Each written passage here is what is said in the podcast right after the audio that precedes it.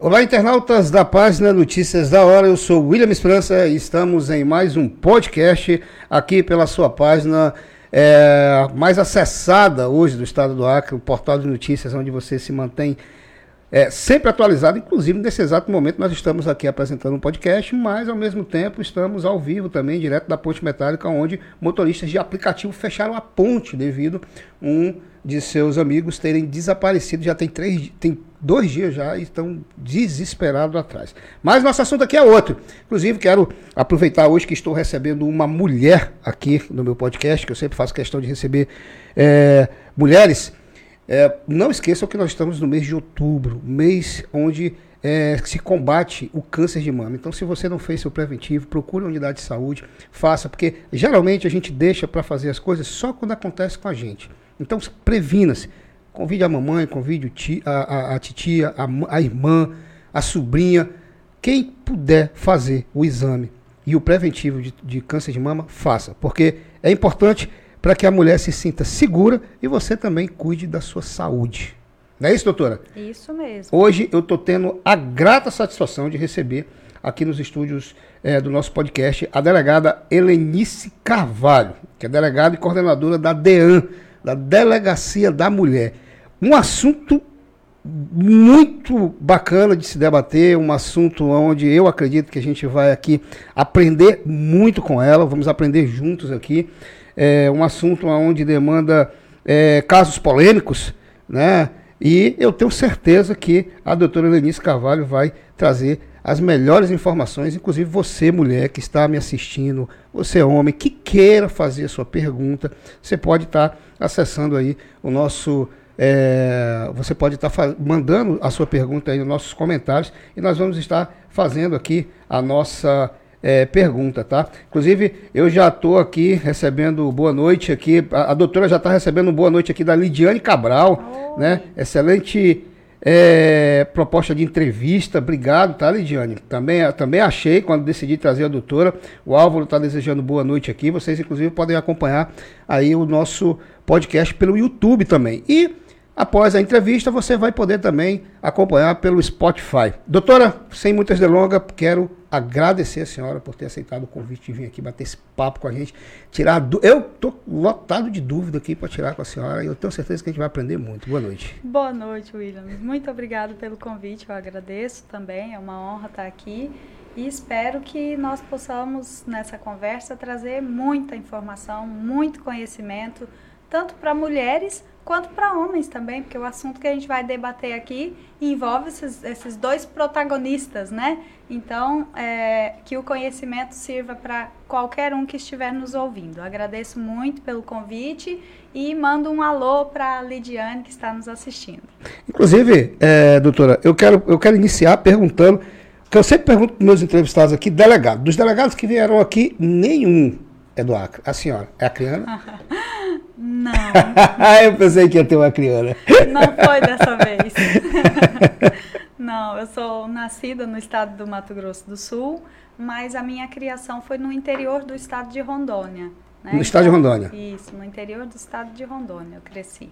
E aí me mudei de lá quando assumi o, cargo aqui no Acre. Fez a faculdade lá mesmo? Fiz a faculdade em Cacoal, Rondônia, na aí, Universidade Federal. Aí quando foi o concurso que teve aqui? Foi a prova, acredito que foi em fevereiro de 2008. 2008? A prova objetiva, fevereiro de 2008. Como todos os delegados, é, a senhora também foi para o interior? Sim, passei um ano e três meses em Assis Brasil. Assis, Assis Brasil fica ali por rumo de Brasileia, né? Brasileia, Sim, né? fronteira, tríplice fronteira. Tríplice fronteira. Peru, Bolívia e Brasil. Ali tem o marco, né? O é. marco e a gente consegue do local do marco visualizar os três países ao mesmo tempo, estando em solo brasileiro, você olha para um lado é Bolívia, para o outro lado é o Peru. Muito interessante. E, e, quanto tempo a senhora passou lá? Um ano e três meses. Um ano e três meses? Isso. Aí voltou para a capital? Vim para a capital, que a DEAN estava precisando de profissionais, mulheres, né? Ah. Então foi nessa oportunidade que eu vim para Rio Branco, em é, é, é, junho de 2011. Em junho de 2011. Isso. É uma prática só contra, é, ter mulher na delegacia ou homem também? Não, Williams. O ideal seria que fossem só mulheres, hum. né? Até a Lei Maria da Penha tem alterações nela, ocorrida, ocorridas há, ocorrida há poucos anos, que diz que o atendimento deve ser preferencialmente por mulheres. Mas por N questões não é possível ter só mulheres lotadas na delegacia da mulher. Nosso número de mulheres delegadas é muito reduzido, né? Nós temos pouquíssimas delegadas no nosso quadro e então nós temos sim profissionais do sexo masculino que atendem também essa demanda de violência doméstica. E é, é, foi uma decisão sua, foi decisão sua porque aproveitou a oportunidade que estava tendo essa vaga, a senhora veio? Não, na verdade, é, a Polícia Civil, é, é, onde há necessidade, eles lotam, não assim, quando é possível conciliar a necessidade da unidade com o sexo, né, ou com o gênero da, da pessoa que está sendo lotada, ótimo. Hoje nós temos três delegadas três mulheres, delegadas, mulheres na DEAN. É, na DEAN. Era para ter quatro, mas uma acabou sendo é, lotada definitivamente na semana passada na Delegacia de Proteção à Criança e ao Adolescente que é a minha, minha delegacia do coração, né? Hum. Trabalhei lá quase nove Trabalhou anos. Lá? Quase nove anos nessa luta contra os abusos sexuais de crianças e adolescentes. Então, é a minha paixão ainda é essa delegacia. Mas é a doutora Juliana, que era a titular da DEAN até maio de 2020, quando eu fui lotada lá, ela assumiu agora a delegacia da mulher, né? Assumiu a função dela lá e eu permaneci na delegacia da mulher. E já e, uh, dizem que, não sei se a senhora já ouviu esse dito, que diz que quem vem para o Acre, bebe a água do rio Acre, por aqui fica e se apaixona. Foi assim que aconteceu com a senhora? Com certeza. já estou até fazendo sopa com jambu. Uma coisa que eu nunca imaginei na vida, porque quando eu experimentei tacacá pela primeira vez, eu falei, é, meu Deus, não Nunca conta. tinha experimentado tacacá? Não, aí quando eu vim em uma das fases do concurso, eu fui lá naquela praça que tem ali, uma praça que era toda de madeira, perto, em frente à Princesinha. Sim, sim, sim. E sim, aí sim. pedi uma rabada. Ah. Porque ah. em Rondônia a gente é acostumado com rabada no molho, assim, tipo um ah. guisado, né? Como vocês chamam aqui, um guisado. E aí pedimos uma rabada. Quando a gente foi comer, a rabada era com o mesmo caldo do tacacá, do tacacá, e tal. Então foi assim que eu tenho ideia do sabor do tacacá, mas eu não conhecia, né? Ah. E aí naquele momento é muito diferente do que nós estávamos acostumados, não consegui nem nem comer. Mas aí com esse tempo todo de acre, ah, rapaz, eu tenho uma amiga que faz uma rabada, de vez em quando eu dou uma chorada. Ei, amiga, vamos fazer uma rabada Vai lá comer a rabada. e aí, olha para você ver como as coisas evoluem. Aí é. eu tenho uma amiga também que faz uma sopa que eu adoro. Você né? gosta de sopa também? Adoro. Sopa é uma coisa assim bem típica aqui no Acre, assim, que a... eu vou, colocar Rio Branco. Rio Branco, ela gosta de tomar sopa também à noite, né? Sim. A comida mais maneira, mais tranquila. Ah, muito gostosa. E aí o que acontece? A minha amiga coloca jambu na sopa. Na e sopa. eu nunca tinha feito uma sopa com jambu. Mas essa semana que passou, sexta-feira, passei no mercado e falei, eu tô com vontade da sopa da minha amiga Leia. Com jambu. deve estar tá nos ouvindo, que com ela jambu. compartilhou com jambu. tô com vontade da sopa da minha amiga Leia, então eu ah. vou fazer uma sopa e vou no mercado comprar o jambu, porque eu tô aqui no Acre há quase 12 anos, eu tenho que, né, aderir aos costumes locais e eu peguei o gosto mesmo. Galinha caipira, galinha caipira lá em, em, Porto Velho tem? É, é, típico também? É comum? Eu cresci no interior de Rondônia, né? Hum. Os costumes são um pouco diferentes de Porto Velho, muito baseados nos costumes da região sul e sudeste, que é a origem da minha família também é essa. Então a gente come sim a galinha caipira, mas é feita também em guisado, como, como a rabada. Guisado, ah, entendi. Não é aquela assim que tem bastante caldo, como o pessoal costuma comer aqui, né? Entendi. Poxa, que bacana. Aí, muito bem, aí veio para o Acre, fez o concurso, foi para CIS Brasil, passou é, um tempo, veio para Rio Branco, é, assumiu a DEAN, que estava Não, passou um tempo na Passei delegacia. quatro meses só na DEAN. Quatro meses como na... delegada plantonista. Como delegada plantonista. Isso. E atualmente a senhora responde pela é, Delegacia da Mulher. Isso, eu aí depois de quatro meses na DEAN havia a necessidade de uma profissional para trabalhar na delegacia que antes se chamava, agora também vai voltou a se, ser chamado de Nucria, Nucria, que é a área da proteção à, à criança e ao criança adolescente. adolescente. Então, é, doutor Emilson, à época, me disse que o meu perfil encaixava para aquela delegacia e então eu fui lotada lá depois de quatro meses como plantonista na DEAN. E fiquei lá até maio de 2020. Teve um período que eu saí, trabalhei na corregedoria de polícia e tal, mas pouco tempo. Depois voltei para a DEPCA, trabalhei mais um tempo na, na DEPCA, até que a doutora Juliana saiu de licença maternidade, então eu tive que assumir a DEAN, né? Fui, assumir a DEAN em maio de 2020 e estou lá até hoje. Bacana. E me diga uma coisa, vamos, vamos entrar um pouco aqui no assunto é, do que a gente veio falar, que é a questão da violência contra a mulher. Sim. Eu quero primeiro fazer uma pergunta que eu, que eu, eu faço a todos os meus entrevistados, porque eu, eu, quero acreditar que um dia eu ainda vou poder ouvir isso. Eu posso até chutar a sua pergunta que é não, a, a sua resposta que é não, mas assim, a senhora alguma vez imaginou, passou na sua cabeça ou no, nos pensamentos mais longínquos, passar por uma situação dessa de uma pandemia? Nunca.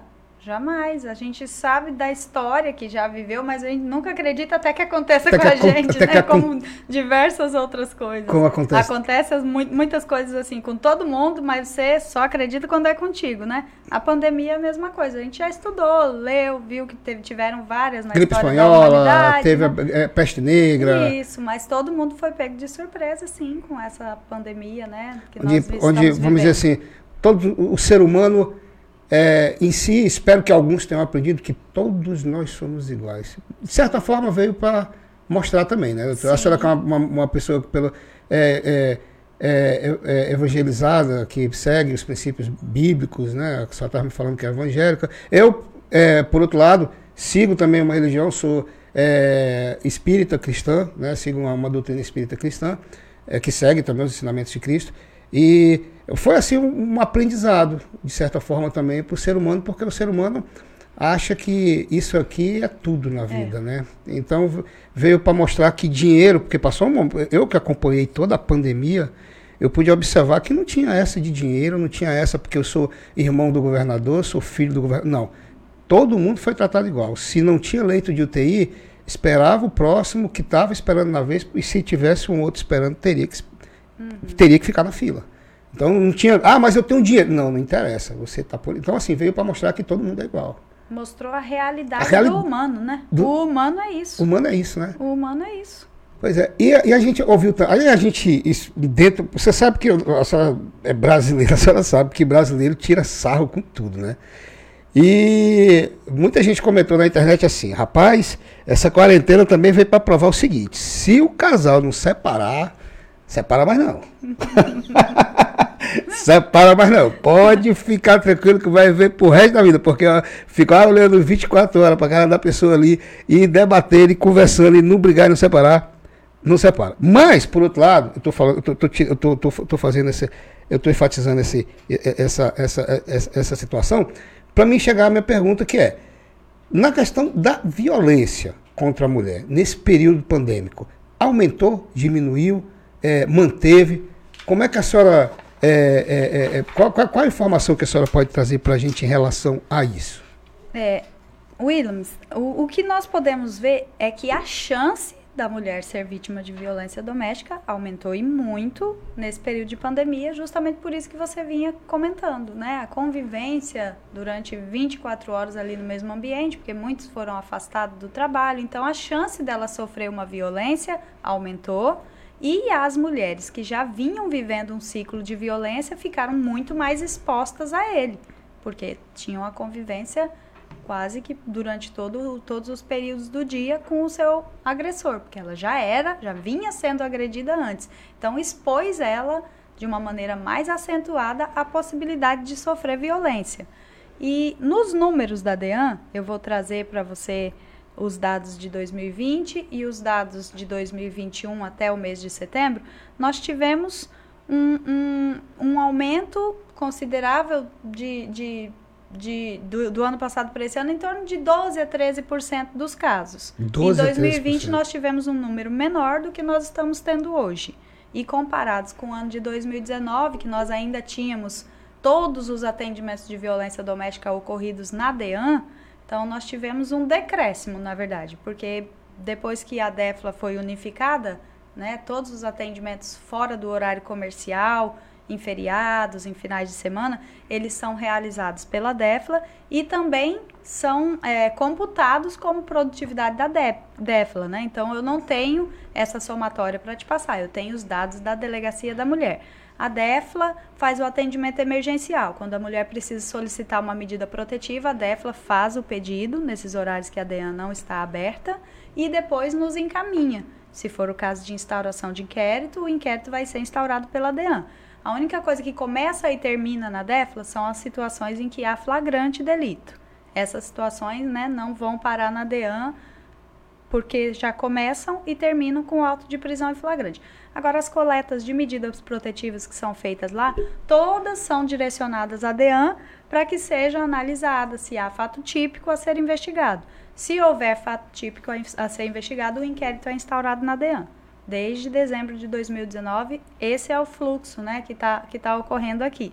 E nós tivemos no ano de 2020 o total de 954 inquéritos instaurados. Nossa, é muita coisa. É muita coisa e não é esse não esse não é o total de mulheres que foram vítimas de violência doméstica. Esse é o total de inquéritos instaurados pela DEAN.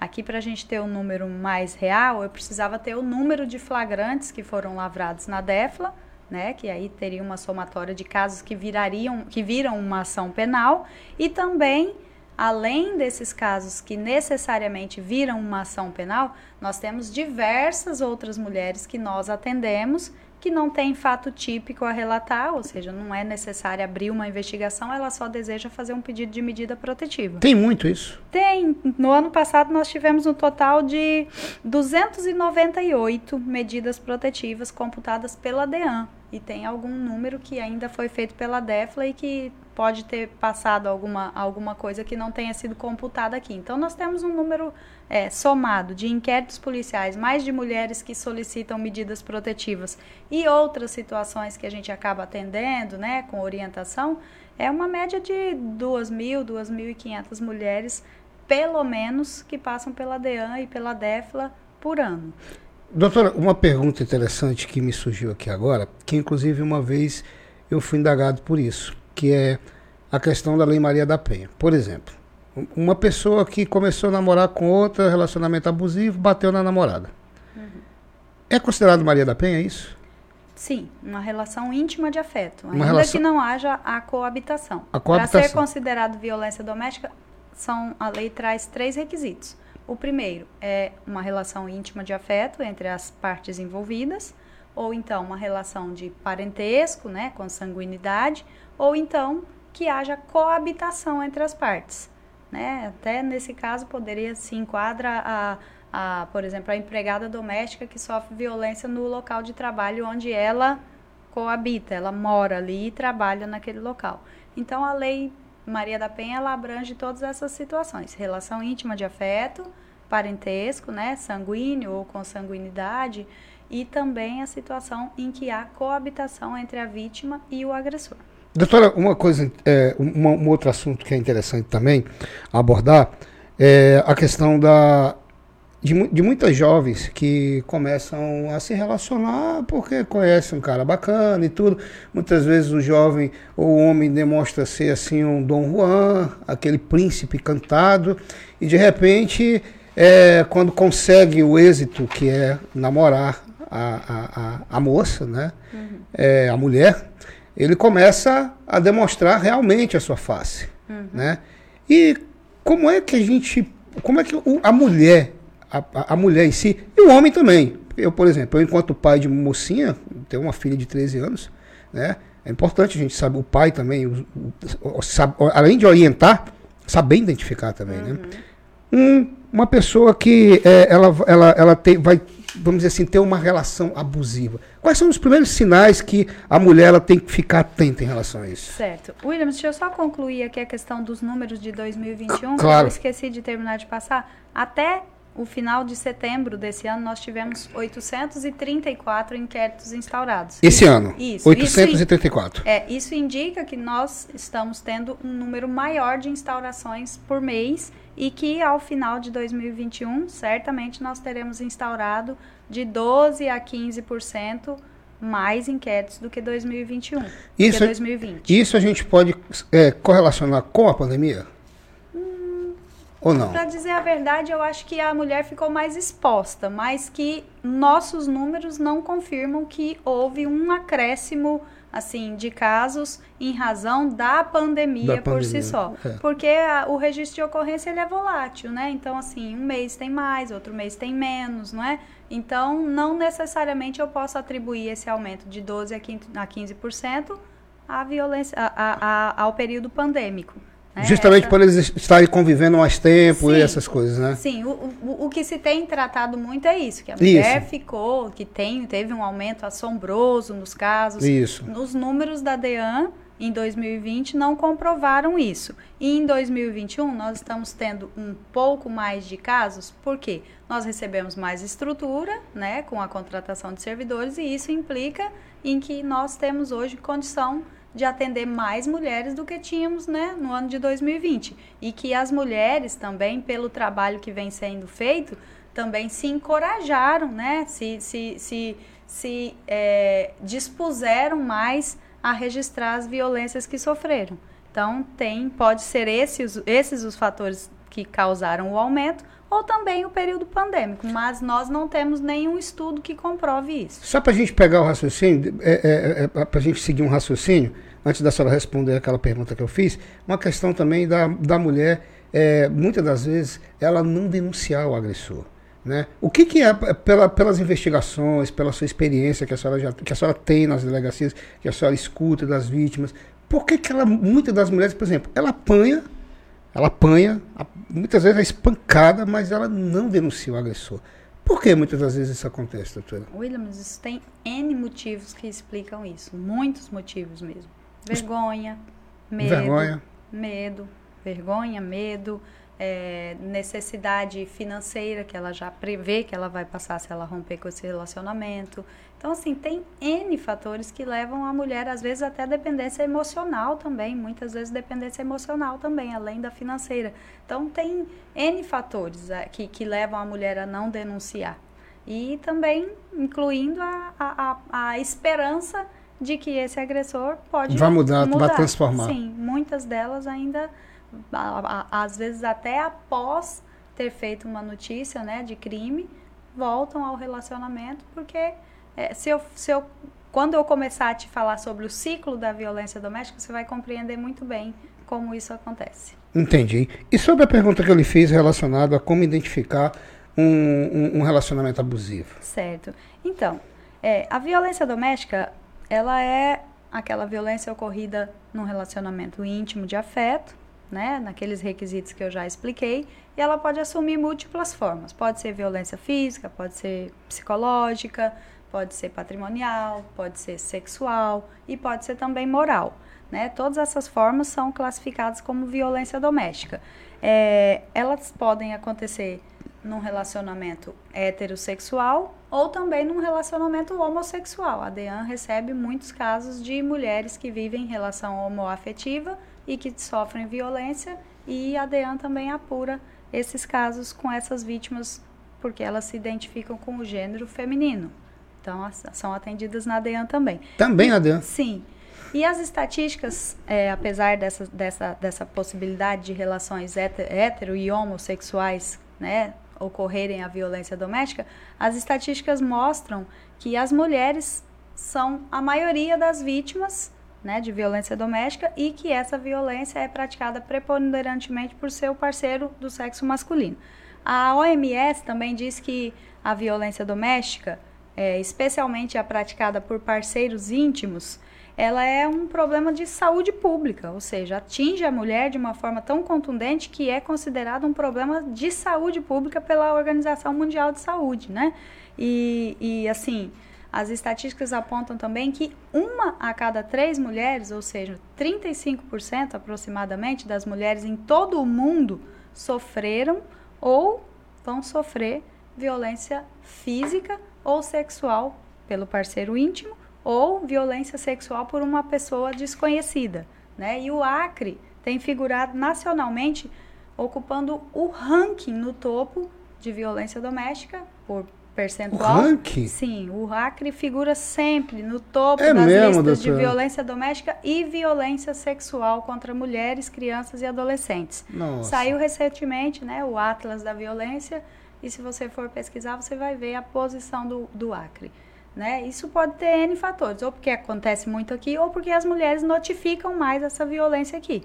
Mas os nossos números nos colocam no topo do ranking, né, é, proporcionalmente. Lógico que o nosso estado é proporcionalmente porque o nosso estado tem uma população bastante reduzida, considerada, né, comparando com, com, com grandes centros. Mas então, proporcionalmente o Acre figura em posições assim vergonhosas, tanto no que diz respeito à violência doméstica, quanto à violência sexual contra mulheres, crianças e adolescentes, e também né, ocupamos até 2020 o topo no ranking de feminicídios. Feminicídio também. Inclusive tem Sim. acontecido bastante aqui. Eu tenho acompanhado, eu que trabalho no jornal, é, escrevo bastante, tenho acompanhado muitos casos de feminicídio é. de dois anos para cá, muita violência. É, é, praticado inclusive por servidores públicos também, sim, né? Pessoas sim. com formação, pra pessoas você ter com uma ideia, a violência doméstica ocorre em todas as em camadas Em todas sociais. as camadas sociais. É impressionante sim. isso, né? Uhum. Então, a, a, a OMS também aponta que 38% dos assassinatos de mulheres no mundo são praticados pelo parceiro íntimo dela. Né? E são, são os crimes que são classificados como, como feminicídios, né? Então, essa violência doméstica ela afeta a mulher negativamente de muitas formas, seja na saúde física, na saúde mental, na saúde sexual e reprodutiva, né? É, e assim, toda, toda essa problemática causa diversos sintomas, né, na mulher que levam ela a um sofrimento considerado quase insuportável, né? Para muitas mulheres é insuportável. É, segundo a OMS, os homens eles são mais propensos a perpetrar violência doméstica se eles estiverem em baixa escolaridade, é um dos fatores que indica que há, há propensão, né? Histórico de maus tratos infantis, né? Sofreu maus tratos quando era criança, então isso induz ele muitas vezes a ser um violentador, um agressor.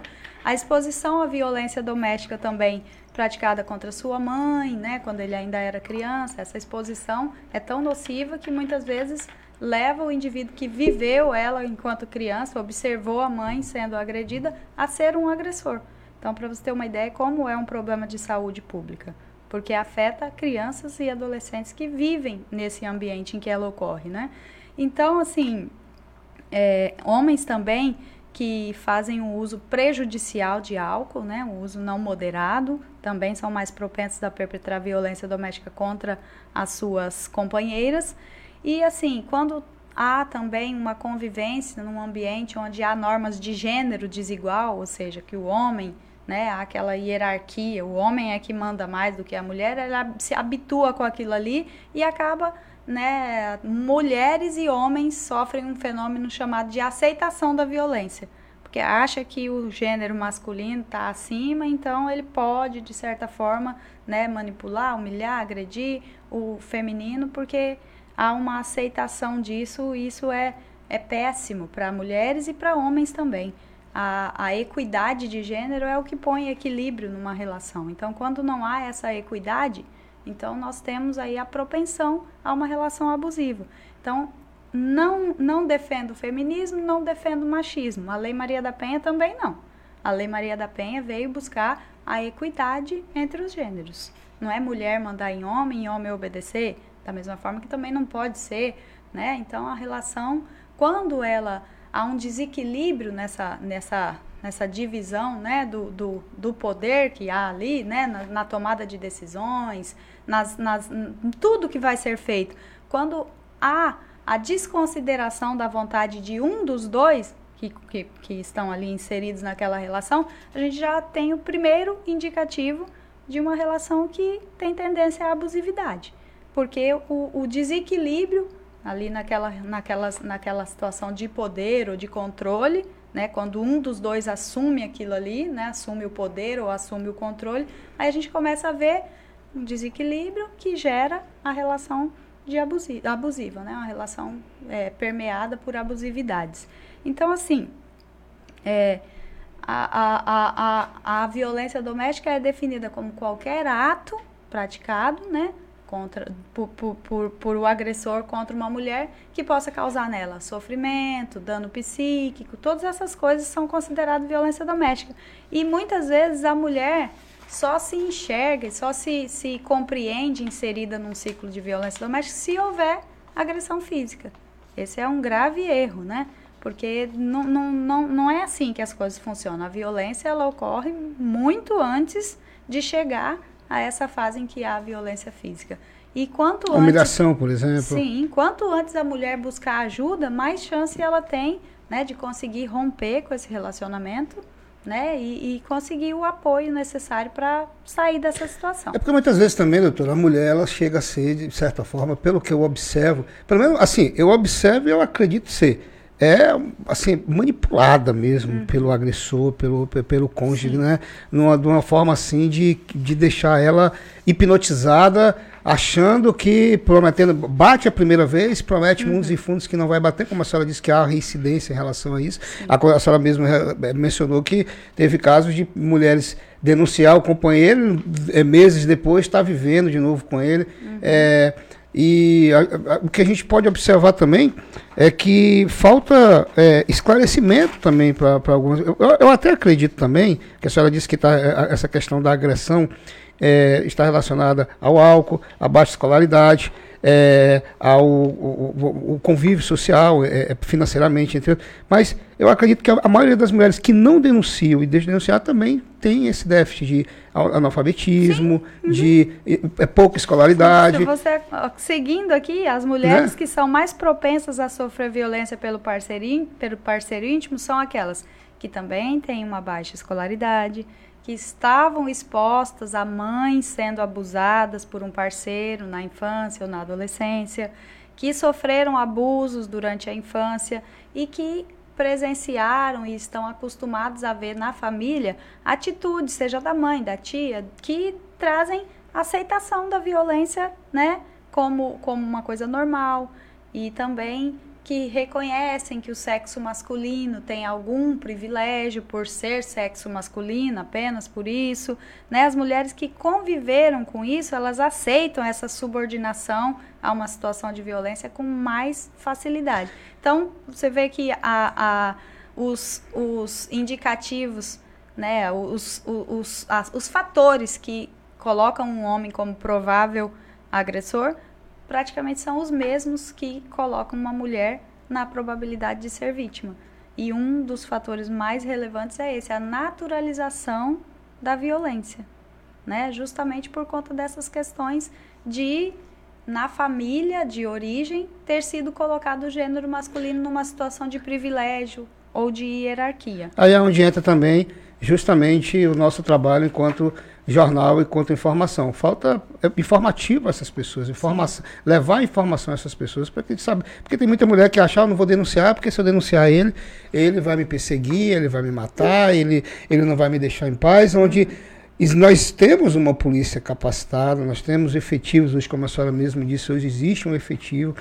Nós temos uma polícia militar, uma polícia civil preparada, onde a mulher, claro que ela vai ser é, Existem as medidas protetivas que a própria, a, a própria delegacia dá a, a essa mulher para que ela tenha uma.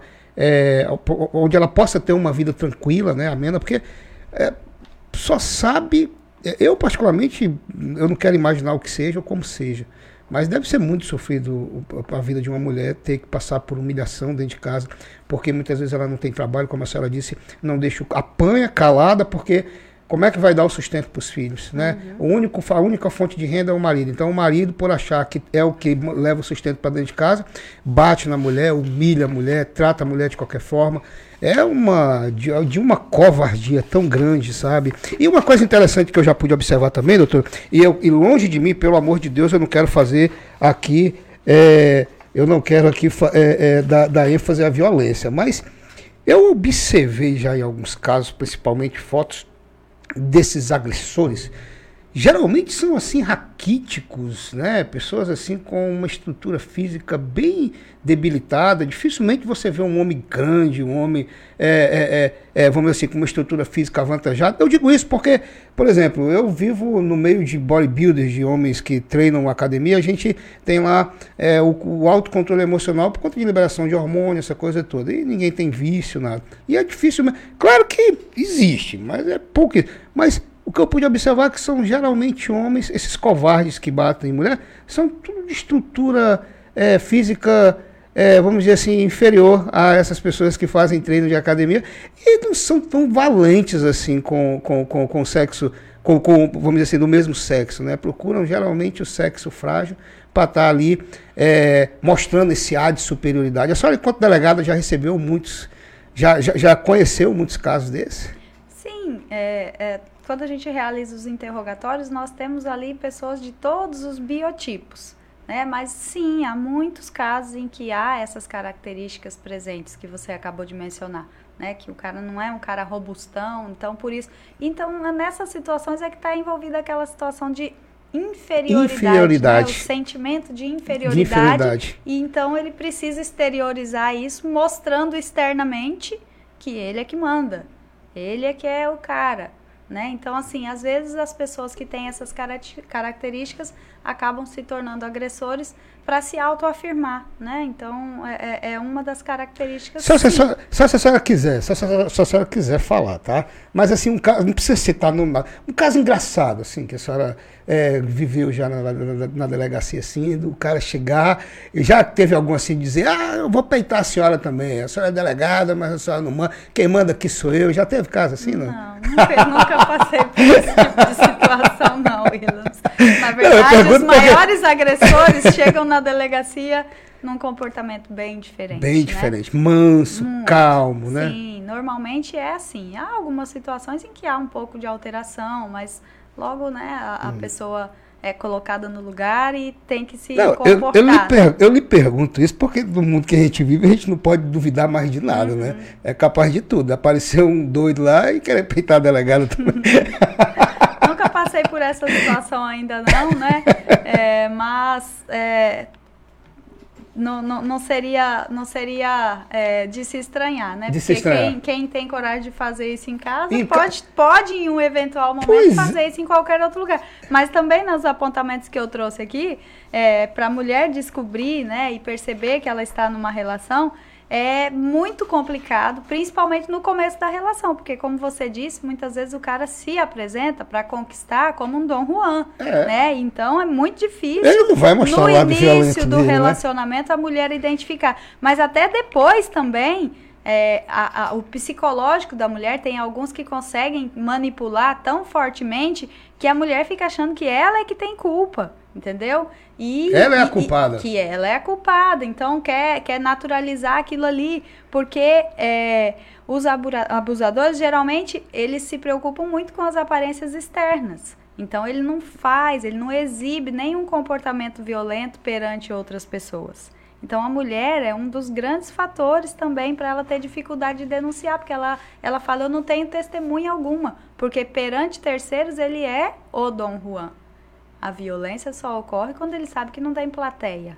Então, tá aqui nos meus apontamentos é a mulher se sente culpada, né? Chega um ponto em que ela se sente culpada por aquilo ali e ela acha que aquilo está acontecendo por alguma coisa que ela mesma faz, né? Ela tenta justificar, principalmente quando ela ama, ela tenta justificar o comportamento agressivo dele com algum comportamento dela, né? Então, assim, é, e aí ela pensa nas dificuldades que ela vai ter durante todo esse processo de denúncia, especialmente nessa questão, não tenho testemunhas, porque o cara só exibe comportamento abusivo se ele estiver sozinho com a mulher. Né? Outra coisa que dificulta é, é, é, é essa questão de que a mulher ela se vê sozinha muitas vezes, né, ao denunciar. Aí o homem desacredita tudo que ela fala. Isso é a coisa mais comum nos interrogatórios, né? O homem chega e a versão dele é completamente diferente da da mulher. A mulher é a louca do relacionamento. E assim, é totalmente diferente. Ele contradiz tudo que a mulher disse. esse é um do, dos principais comportamentos do agressor. Ele não admite ser um agressor. Ele quer que, que o, o comportamento violento dele seja atribuída a culpa à mulher. Então ele chega lá na delegacia quando vai ser interrogado e reverte hum, com a fala dele tudo que a mulher disse. Não, foi assim, assim, assim. Ela fez isso, isso, isso. Ela veio para cima de mim. Ela me agrediu. Eu só empurrei porque ela estava vindo para me agredir. Então assim, isso acontece? Sim, há casos em que a mulher realmente tem essa atitude de enfrentar o agressor. Não vou dizer que não acontece, não. Tem, tem muitos. Mas até nos casos em que a violência foi praticada dolosamente, o homem tenta reverter a situação, né, para atribuir aquele comportamento que ele teve a uma atitude da mulher. Entendi. É, eu, inclusive, eu, eu ia, eu até lhe perguntar isso por exemplo, existe casos, é, e eu já pude, eu, eu pude ouvir uma, uma vez uma mulher comentar isso, por exemplo, tem aquela mulher que ela é louca, varrida, apaixonada. Desculpa a expressão, mas é o que a gente mais é o termo mais utilizado, né, pelas pessoas. É louca, apaixonada, é a vida dela, aquele aquele cara. De repente o cara não quer ela. Trocou ela por, pela amiga, pela colega, ou então por uma mulher que não conhecia, e ela, de certa forma, ela utiliza uma forma de se vingar. Não, vou aqui denunciar ele por agressão, vou denunciar ele aqui por, por, por, agressão verbal, vou denunciar ele. Eu já vi, eu, por exemplo, vou lhe dar, um, dar um exemplo que aconteceu. Uma, uma amiga da minha, da, da, da, da minha ex-mulher, ela se riscou de agulha e ela chamou ela, vamos na delegacia que eu vou denunciar ele, mas não, eu não vou porque você está fazendo algo errado. E ela foi lá e denunciou o cara, né? Mostrou que tinha sido, já tinha sofrido e não tinha prova nenhuma, não tinha câmera, nada. Acontece isso é, é, é, de, de, de, mulheres que eu considero isso, eu não considero isso nem mau caratismo, eu considero um ato de desespero, eu considero um ato de. É, de é, diz que todo mundo tem o seu momento de bobeira, de besteira, né, um momento de besteira da pessoa, uhum. e fazer isso. Já, já, a senhora já pegou um caso desse? Sim, Williams, isso acontece, mas eu vou trabalhar novamente com estatísticas. Isso. O que a estatística demonstra é que a quantidade de denúncias infundadas, né, ou inverídicas, Isso. como essa que você está relatando, ela é muito inferior ao número de mulheres que, que são realmente, realmente são agredidas. Isso, exatamente. Então a gente não pode né, pegar a exceção e colocar como regra. Claro, exatamente. Que é o que isso. muitos homens acabam utilizando como, né, como é, fundamento para falar contra a Lei Maria da Penha. Inclusive, nós temos canais de, de, de, youtubers, de advogadas, que falam e defendem os homens em relação a esse tipo de atitude feita por mulheres, colocando Sim. como é, uma coisa que é típica acontecer, que é natural acontecer, não. quando a gente sabe que não é. Não é né? natural acontecer. Isso. Há casos, há sim, claro que há, mas nós não podemos partir da exceção Isso. como regra. A regra é que a grande maioria das mulheres que denunciam estão sim vivendo uma relação onde ela é violentada. E aí temos sim a exceção de mulheres que tentam utilizar a lei né, para prejudicar o companheiro numa eventual separação. Então há essas, essas situações ocorrem, mas nós não podemos colocar ela como regra. Como a regra. regra e as estatísticas mostram é que a maioria das mulheres que noticiaram violência doméstica estavam de fato sendo vítimas. Então eu não posso, né, a princípio, tratar essa, receber uma mulher e falar, não, você está mentindo, você está forjando né, provas, está se autolesionando para fazer uma acusação inverídica. Não, eu nunca vou fazer dessa forma. A mulher vai procurar a delegacia, ela vai prestar as declarações dela sem nenhum tipo de pressão todo o procedimento legal vai ser adotado. Se ela quiser solicitar medidas protetivas, vai ser solicitado, porque a primeira fase dos atendimentos da DEAN se preocupa com a proteção. Então, eu não posso, no momento que recebo uma mulher, levar essa exceção que você claro. apontou como regra. Então, a regra é, ela está procurando o serviço é porque ela precisa de proteção. Então, isso é feito no primeiro atendimento, o pedido de medida protetiva.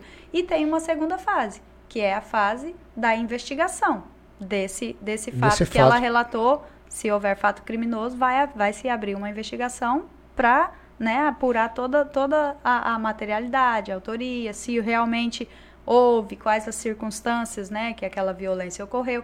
E muitas vezes, dentro da investigação, né, algumas vezes dentro dessa investigação, a gente pode chegar a uma denúncia né, infundada mas não é a regra. Doutora, é, teve uma campanha que foi divulgada amplamente nas redes sociais relacionada a mulheres que, por exemplo, elas até gostariam e queriam denunciar o agressor, mas é, não tinha possibilidade, tinha medo, não sabia como. E aí, tipo, fizeram um comercial onde a mulher agredida, ela ligava, olha, eu tô querendo pedir uma pizza, uma pizza de calabresa, assim, assim, assim, que era justamente um código que era Pepperoni. E, e, pepperoni, né? Que era utilizado para é, a pessoa que recebia a ligação já identificar que se tratava de um Sim. caso é, de agressão. Já, já é, houve isso aqui no, no, não, no Acre, não? Não, nunca recebi, pelo menos eu, delegada Helenice, nunca recebi um caso né, que tenha chegado ao nosso conhecimento dessa forma. Mas eu soube de um caso lá nos Estados Unidos que a moça ligou e o atendente da pizzaria conseguiu né, identificar, identificar, os códigos que ela estava usando. Porque é ampla, é justamente Sim. por conta da divulgação do, do, comercial, né? E aí, há poucos meses eu recebi uma notícia que aqui no Brasil uma mulher tinha feito a mesma coisa e tinha conseguido o apoio que ela precisava no momento, porque novamente o atendente compreendeu a situação dela. Mas não é uma situação tão comum, né? Nunca recebi um caso que tenha sido noticiado por esse meio. É, doutora, e sobre esses é, esse projetos EI, você consegue Flor de Íris, do que, que, se trata? Ah, tá. Esses são dois projetos que nós estamos executando lá na DEAN, que hum. surgiu, assim, de, de uma necessidade de melhorar o acolhimento que nós conseguimos dar às mulheres, né? Essa é, essa é uma preocupação. A Polícia Civil precisa evoluir ainda nesse quesito e a DEAN tem se preocupado, tem se posicionado e tem se mexido com relação a isso. Esse projeto Ei, Você Consegue, ele surgiu, a ideia dele surgiu de uma agente de polícia que trabalha lá conosco, a Ângela, e ela, ela atende diretamente as vítimas para o pedido de medida protetiva. Então ela percebia esse comportamento da mulher de muitas vezes chegar muito fragilizada, muito machucada, né, emocionalmente e acreditar que ela não conseguiria sair daquele ciclo de violência que ela estava. Então, Ângela muitas vezes tinha que dar um abraço na mulher, mesmo em período de pandemia, tocar ela e falar: "Ei, você consegue", né? Calma, a gente vai te ajudar, um vai dar certo. Né? Encorajamento, né? Então isso é acolhimento, é encorajamento. E aí com o passar do tempo nos atendimentos dela, ela tinha um pé de cacto na casa dela, que tinha várias mudinhas. Então ela teve a ideia de plantar umas mudinhas de cacto e oferecer para essas mulheres que ela atendia. E assim, ela, ela, ela começou a trabalhar enquanto entregava essa mudinha de cacto com palavras sobre resiliência, né? sobre a, a força que a mulher tem para superar adversidades. E aos poucos, eu e ela fomos trabalhando né, essa, essa temática e nós percebemos que o cacto ele tem muito a ver né, tem todas as características que a mulher precisa ter para romper com o ciclo da violência doméstica. Então, nós tornamos um projeto mesmo da DEAN, né, com investimentos da minha parte, da parte dela, não é uma coisa pública, é uma coisa custeada por nós e por, que legal, e por doações também. Algumas pessoas nos doam mudinha, esses dias nós tivemos, atendemos uma mulher, ela gostou tanto, ficou tão emocionada que ela nos doou depois uma terra preparadinha. Eu quero inclusive ir lá depois acompanhar isso aí, fazer uma live, fazer uma live, uma matéria sobre isso. Eu quero, quero poder ir lá fazer isso. Não, aí. muito maravilhoso esse projeto. A Ângela recebe feedbacks assim encantadores das mulheres que a gente atende de como um gesto tão simples e tão sem assim, Porque não a mulher é já chega tão, fragil, tão Poxa, fragilizada, né, machucada. Então todo ato de carinho ali é Sim. é válido, né? Se ela não receber esse acolhimento, se ela for maltratada na delegacia, numa eventual situação de necessidade depois, ela não retorna. E aí ocorre o feminicídio. Então nós temos que melhorar, né? Nossa busca era por melhorar esse acolhimento. E esse projeto veio de encontro a essa necessidade. As mulheres choram, se emocionam. A Ângela é psicopedagoga, então, formada em direito também, tem todo um trato com essas mulheres. E assim, é, tem sido incrível esse projeto. E, e, e, essa questão do protagonismo da DEAN para o serviço de solicitação de medidas protetivas online, como é que vai funcionar? Ah, então, deixa eu só falar um pouquinho sobre o projeto Flor de Íris. Certo. Foi uma ideia do delegado Robert, quando ele trabalhou Robert com Alencar? Gente. É, ele trabalhou uns três meses Ele esteve aqui no podcast, na... é, teve aqui, pessoa bacana. Ele trabalhou uns três meses conosco lá na DEAN e nos deu essa ideia de criarmos uma viatura com uma identidade visual bem apropriada, diferente de uma viatura policial, para que a gente pudesse estar é, utilizando para prestar os apoios que as mulheres que usam nossos serviços precisam como retirada de pertences, né, encaminhar o IML, encaminhar a maternidade, encaminhar a casa-abrigo, para que a gente não precise ficar transportando a mulher numa viatura policial, muitas vezes certo. caracterizada. Então, nós vamos ter, a partir de sexta-feira, que vai ter um evento na DEAN, onde nós vamos inaugurar esse projeto, né, lançar ele definitivamente, definitivamente com uma viatura para a DEAN e uma viatura para a DEFLA, né, para prestar todos esses apoios que a vítima necessitar. E nesse evento, nós vamos estar lançando esse projeto Flor de Íris, que é o nome que foi dado, com viaturas. Sexta-feira agora? Sexta, dia, dia 22 às 8 da manhã, nós teremos esse evento lá na DEAN. E estarei e lá. Outra, a, legal, gostei. E tem uma outra coisa nesse evento que foi, assim, exatamente maravilhoso, fantástico. Nós conseguimos fechar uma parceria com o Hospital de Amor né, para que lá na DEAN a gente tenha nesse dia uma programação, além do lançamento desse proje projeto Flor de Íris, nós vamos ter uma programação toda voltada para Outubro Rosa, como você falou que no início. Que legal. A Delegacia que legal. da Mulher tem que levar esses serviços para a mulher. Então nós estamos crescendo nesse, nesse sentido também, do acolhimento, de ofertar outros serviços para a mulher, para que ela possa enxergar na delegacia não um local onde ela vai só quando ela precisa, porque está numa um situação porto pior. Seguro. Mas ali é um porto seguro, é um local que ela pode chegar quando ela precisar, que legal. né, conversar, que legal, precisar doutora. de orientação. Parabéns mesmo.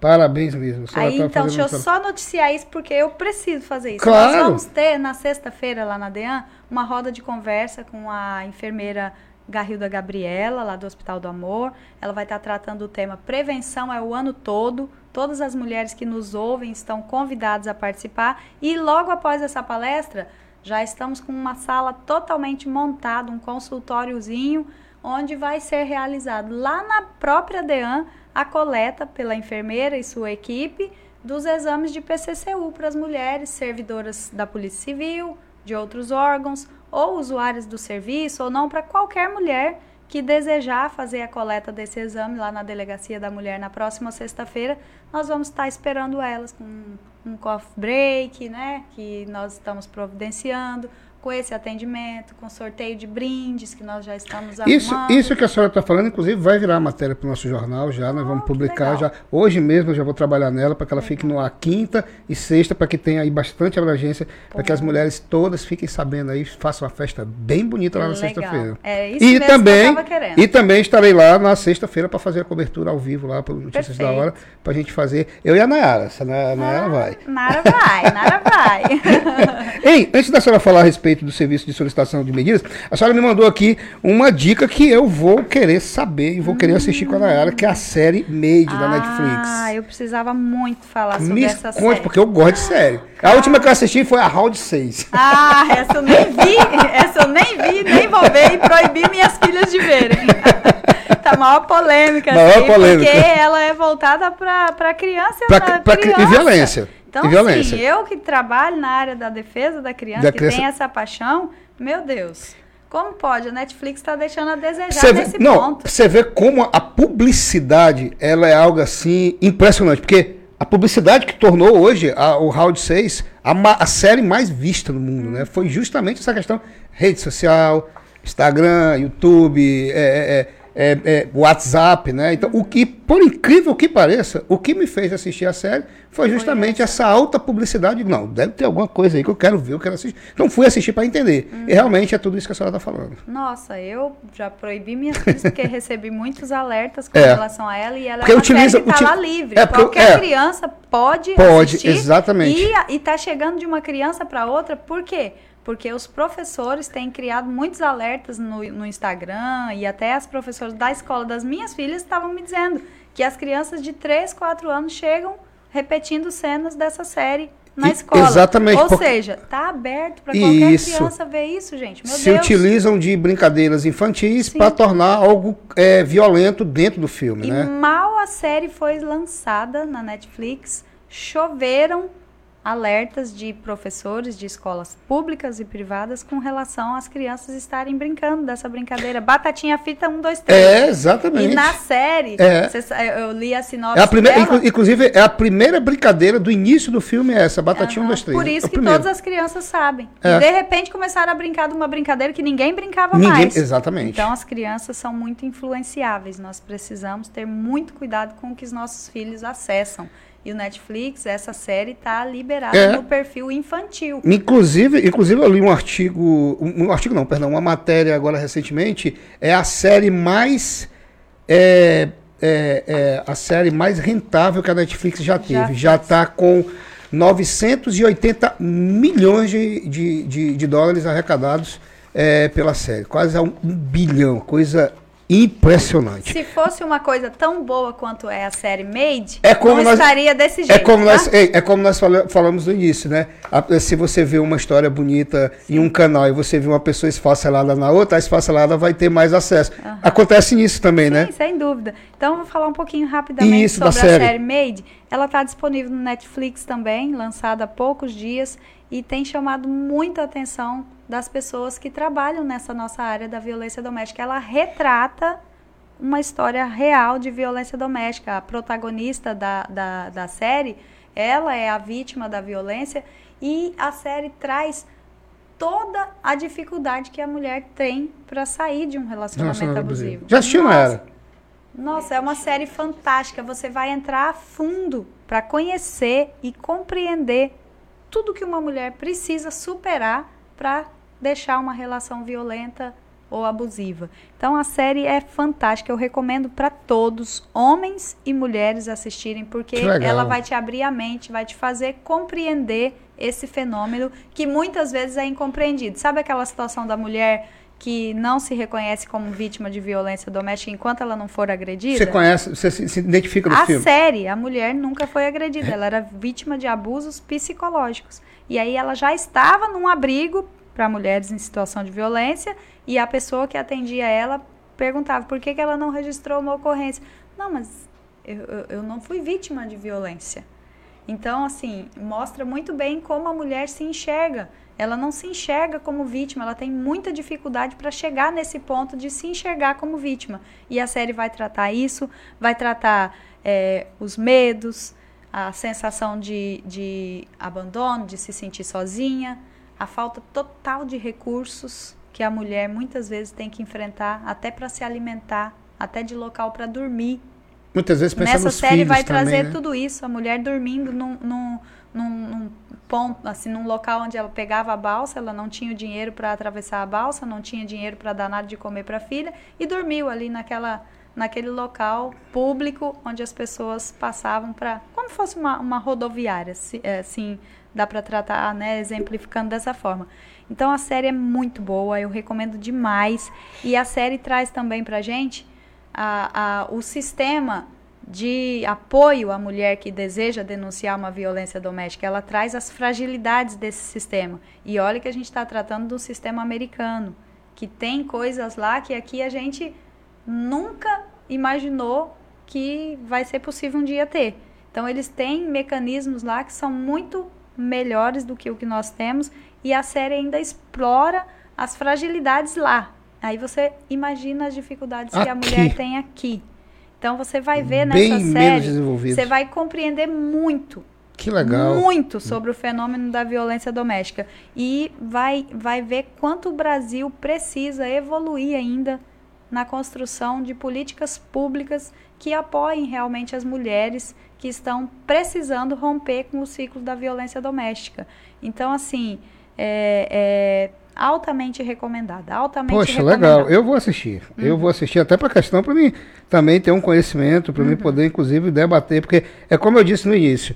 Aqui, quando eu trago uma pessoa para debater assuntos, eu gosto demais porque eu aprendo muito, Uhum. né? A gente aprende para que a gente possa é, levar essas informações àquelas pessoas que é, não conhecem, muitas vezes é, é, não tem informação. Não sa- Então, geralmente, por exemplo, você assiste uma série dessa, você é, escuta um relato de alguém, uma reclamação de alguém, você diz, ó, fala o seguinte, você quer se identificar? Assiste tal série. Isso vai ser muito É. bom, porque muitas Assiste, pessoas vão é. conseguir compreender. Vai, vai- conseguir... Até, né, Williams, os próprios agressores precisam É. ver essa série. Exatamente, Pra eles entenderem o que eles Isso. fazem com a mulher que eles dizem que amam. Exatamente. Porque Então, muitos, muitos dizem que amam. é, Então ele precisa entender o que ela passa.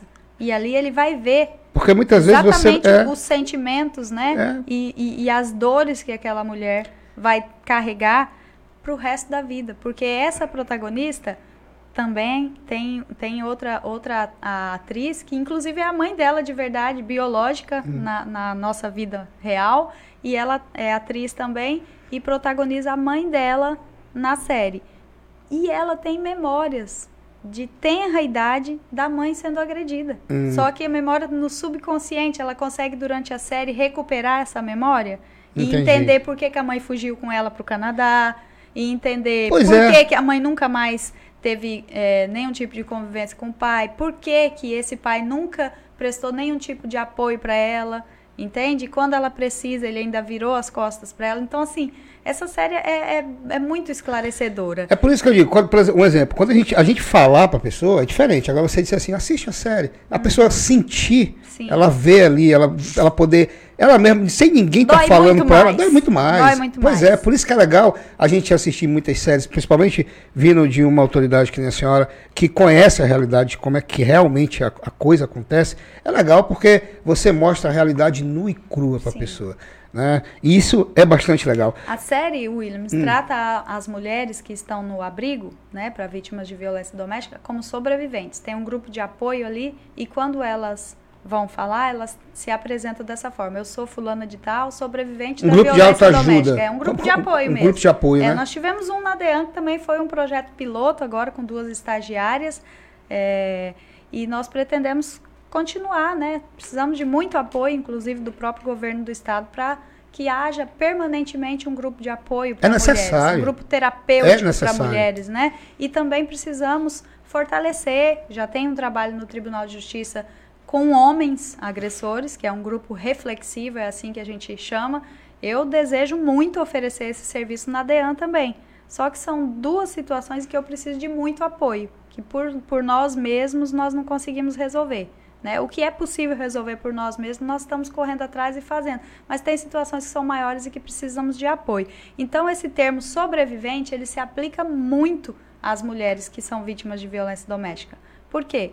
Porque para romper o ciclo, eu não consegui nem falar sobre o ciclo, trouxe um monte de material, não consegui falar sobre o ciclo, não, não falamos também sobre os, os, os sinais que indicam, né, que o, o falei para você que eu falava demais, né? Mas a, senhora, a relação dos sinais aqui senhora, nem toquei Mas nela. a senhora viu que o nosso, o nosso bate-papo aqui foi de alto nível ai, e foi de cunho muito informativo, né? Então, então, essa, esse termo sobrevivente é muito, muito, muito bem aplicado na série, porque de fato, ele, ele, a mulher que consegue romper com o ciclo da violência doméstica realmente é uma sobrevivente, porque se ela não sair desse relacionamento, a tendência de ocorrer um feminicídio é muito grande. E os números apontam que a maior parte das mulheres vítimas de feminicídio, feminicídio quase 100% delas nunca chegaram a buscar ajuda, nunca chegaram a pedir ajuda. Então é importante essa nossa fala aqui, essa nossa conversa, justamente porque nós precisamos incentivar a mulher a sair de um relacionamento, não quando ele já estiver totalmente desandado. Quando o homem mostrar esses indicativos de que ele é um abusador, um violentador, a mulher tem que deixar esse relacionamento o mais rápido possível, sob pena de se ela não fizer, não buscar ajuda, vir a ser vítima de feminicídio. Porque das mulheres que foram mortas no nosso estado, nos três últimos anos, eu tenho ciência de uma que tinha medida protetiva. Tinha medida protetiva. É, as demais eu não tenho ciência de que tivessem sequer registrado a ocorrência. É justamente da, da pergunta que eu fiz para a senhora sobre esse protagonismo da DEAN para que os serviços de solicitação de medidas protetivas elas, ficam, elas sejam disponibilizadas online, é isso? Sim, sim. Como, sim. É, que, como, é, que, como é que vai funcionar? Já há esse serviço Já em existe. diversos estados, né? Então, na semana passada eu recebi um processo via SEI uma indicação do deputado Luiz Tchê para que fosse disponibilizado um canal de denúncia para violência doméstica por meio do WhatsApp, para atender melhor, melhor as mulheres que estão em casa em razão da pandemia. Então, na minha manifestação, veio para que eu me manifestasse, né? Se era interessante, se né, algum apontamento que eu tivesse a fazer sobre, sobre esse, esse projeto. E aí, o apontamento que eu fiz, sim, um canal de, de denúncia sempre é interessante, um a mais, né? Se ajudar uma mulher, já, sim, já serviu, com toda certeza. né? Mas nós precisamos ir além disso. Foi na ocasião em que já há muito tempo eu vinha pensando sobre, vendo as colegas de outros estados tendo essa possibilidade da mulher solicitar medida protetiva de forma online, que eu me manifestei e mostrei, né, é, encaminhei é, em anexo à minha manifestação os exemplos do Rio de Janeiro e do Mato Grosso do Sul, onde a mulher ela pode não só um disco de denúncia vai ser só para ela relatar a violência que ela sofreu, mas isso não vai ajudar ela de fato. Ela precisa é solicitar a medida protetiva. Então eu falei, ao invés da gente criar mais um canal de denúncia, Vamos criar uma forma dessa mulher fazer, além da denúncia, o pedido de medida protetiva online? Então, assim, os dois estados que eu usei como exemplo oferecem um, um caminho dentro do site do próprio Tribunal de Justiça, onde a mulher pode fazer o relato da violência que ela está vivenciando e ao mesmo tempo já escolher as medidas protetivas que ela está precisando, que ela julga serem necessárias no caso dela, para que ela fique segura. E esse pedido, assim que ela conclui, já é encaminhado é, para o magistrado, que vai decidir sobre o deferimento ou não das medidas protetivas. Então, assim, a mani minha manifestação, a manifestação da DEAN, nesse sentido, foi que nós precisamos avançar muito mais. Canais de denúncia já, já há vários disponíveis. 180, 181, Disque 100, né, 190. Ela pode comparecer à delegacia, né, para fazer o pedido de medida protetiva. A delegacia é, é o único serviço que tem feito né, pedido de medida protetiva, em questões cíveis ou não cíveis, apesar de que nosso papel é, é a questão criminal, mas né, a DEAN assume outras funções também que não, não, não vão nessa seara da, da, do direito penal. A gente acaba fazendo medidas de cunho meramente civil para garantir a proteção dessa mulher. Então a ADEAN tem esse protagonismo já com a mulher. Então nós precisamos oferecer um canal onde a mulher tenha essa possibilidade de fazer já o relato da violência e pedir a medida protetiva. Está em andamento esse processo, vai para a manifestação da Casa Civil, né, da assessoria do governador, e eu espero que nós, ao invés de disponibilizar apenas mais um canal de denúncia, que nós realmente né, consigamos essa vitória que é disponibilizar para as mulheres acrianas possibilidade de dentro da casa dela, dentro da, da casa Fazer da amiga onde ela foi se abrigar, em qualquer local em que ela esteja, que tenha acesso a um computador ou um celular, ela possa também fazer já o seu, a sua denúncia e o seu pedido de medida protetiva. Esse seria um avanço maravilhoso para as mulheres. Maravilha, doutor. Olha, nós já estamos com uma hora, olha só, uma hora e 16 minutos de podcast.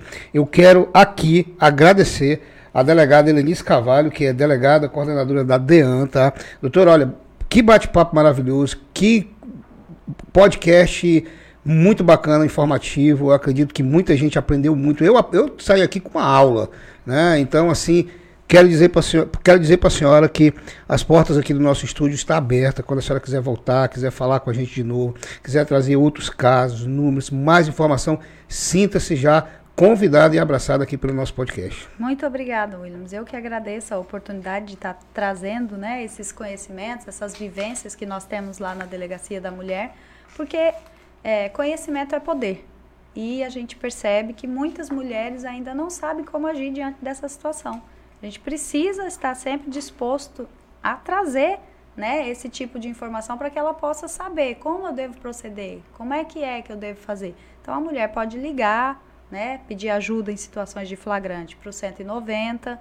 Ela pode, numa situação que não se trata mais de flagrante, tá denunciando, né, tá registrando a violência por meio do 180, 180, que é um disque denúncia nacional, pelo 181, que é um disque denúncia estadual, é, pode estar procurando a delegacia da mulher. Nós temos aqui no nosso estado também o CAV, que atende essas mulheres, e temos a Casa Rosa Mulher, que é um local de acolhimento, um local onde a mulher recebe apoio psicológico, social, jurídico. Então, a mulher que ainda acha que o caso dela não é um caso de pedir medida protetiva, que não é um caso de ir para a delegacia, porque elas têm essa barreira muitas vezes de ir à delegacia, porque acreditam que a delegacia só vai fazer procedimento criminal, ou seja, vai prender o cara.